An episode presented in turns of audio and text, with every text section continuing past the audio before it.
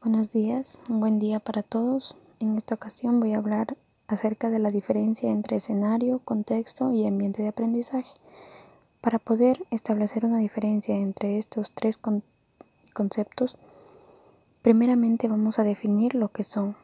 Un escenario de aprendizaje entroca directamente con el diseño de una experiencia, aquella en la que el docente pone en práctica su habilidad de conjugar teorías, herramientas y espacios con la intención de lograr un aprendizaje plenamente contextualizado y adaptado a las circunstancias de su aula.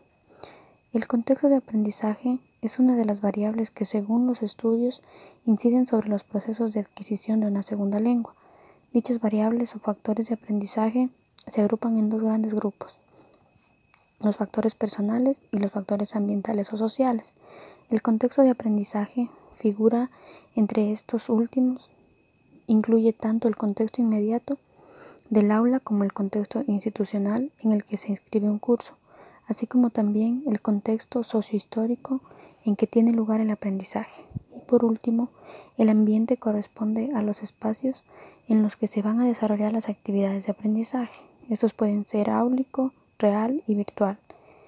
En el primero, las actividades de enseñanza aprendizaje se desarrollan en el salón de clase.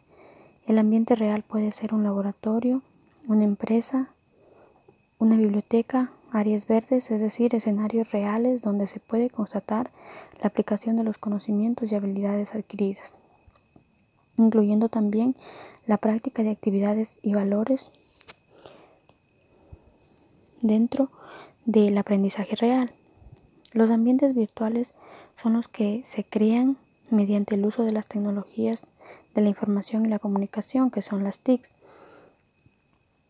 en donde podemos mencionar el uso de una computadora, un aula virtual, el uso de Internet donde podamos tener acceso a blogs, foros de discusión, chat, etc.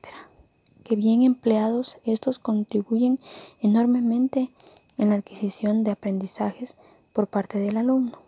Bien, una vez que ya tenemos clara la definición de cada uno, podemos mencionar que la diferencia que existe entre estos tres conceptos es que el escenario es como el docente conjuga la teoría con herramientas para impartir el conocimiento, mientras que el contexto incide directamente sobre los procesos de adquisición de una segunda lengua, es decir, se aprende relacionando los conocimientos con el lugar donde se encuentran los estudiantes.